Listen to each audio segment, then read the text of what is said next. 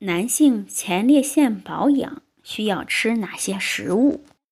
第一是番茄红素，这是最能保护我们男性前列腺的食物。科学研究发现，番茄红素不但能保护我们男人的前列腺不受病菌的侵害，而且还能增强男人的前列腺的一系列的功能。但是，番茄红素必须要经过西红柿的煮制的过程，它才能充分的释放出来。也就是说，我们男人要用西红柿这种食物来保护和增强男人的前列腺的功能。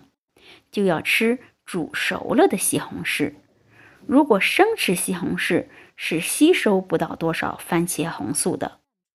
例如，番茄炒鸡蛋，这是家常菜肴，可以最好的对我们男人的前列腺具有保养的作用。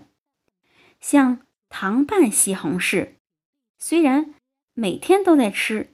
但是我们也吸收不了多少番茄红素，所以记住，西红柿要熟吃。第二类是胡萝卜素，这也是一大能保护我们男人前列腺的最佳食物。胡萝卜素主要包含在胡萝卜里，而且红红萝卜的色泽越鲜艳，它们包含的胡萝卜素也就越高。